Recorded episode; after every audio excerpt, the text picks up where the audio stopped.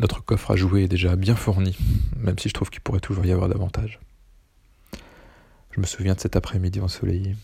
Je l'ai attaché avec un ruban noir.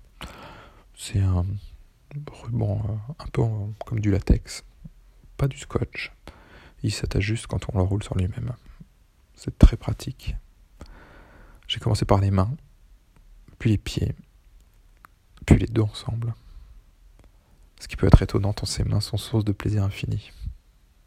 J'avais envie de faire d'elle mon jouet. Nue, elle était allongée sur le ventre et j'imaginais déjà mille choses. J'ai redressé sa tête vers l'arrière et j'ai fait passer le ruban de ses pieds à son front pour que la position soit maintenue.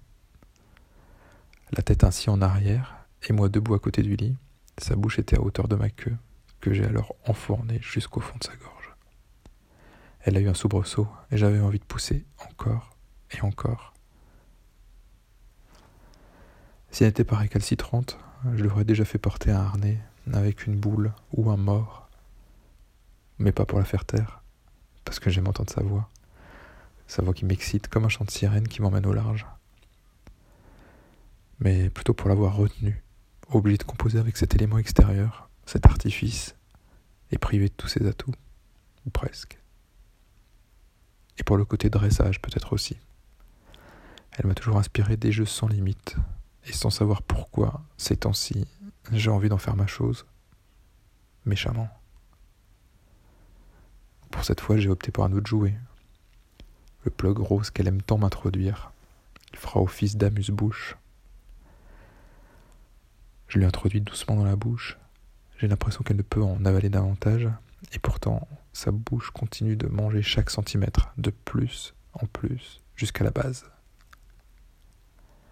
La base est évasée. Je la maintiens d'un doigt, le temps de faire un tour de ruban noir autour de sa tête et de sa bouche. À ce moment précis, je vois de la colère dans ses yeux et de l'impuissance aussi. Elle aurait sans doute préféré l'une des autres options, même sans savoir. Je tire de mon sac en toile un crochet métallique qui se finit avec une petite boule, aussi en métal. Ses yeux se remplissent de surprise, et pendant que je fais passer la boule métallique sur tout son corps, cette boule froide, elle ondule, mais elle est si fermement attachée qu'elle se trouve bien maintenue. De petits sons proviennent de sa bouche, je pense qu'elle mord.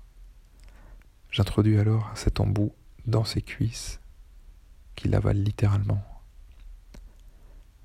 Je pousse au fond avec mes doigts. Je joue un peu en faisant des va-et-vient. Je crois qu'elle aime.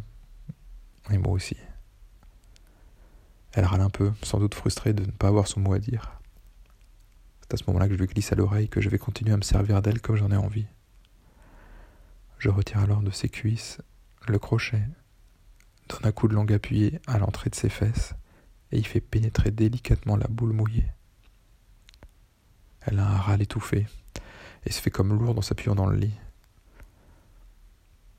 Elle a de la chance d'être dans un lit. Elle aurait pu être suspendue au plafond. Je continue de sorte que la boule soit entre ses fesses entièrement, mais sans être trop profondément perdue. J'attache ensuite l'autre bout du crochet au ruban qui maintient sa tête. Si elle bouge, elle le fera pénétrer d'autant plus. Cette position sadique m'excite énormément. Je me mets donc face à elle. Son regard est déjà plus sombre. Elle pourrait sans doute me mordre, ou pire.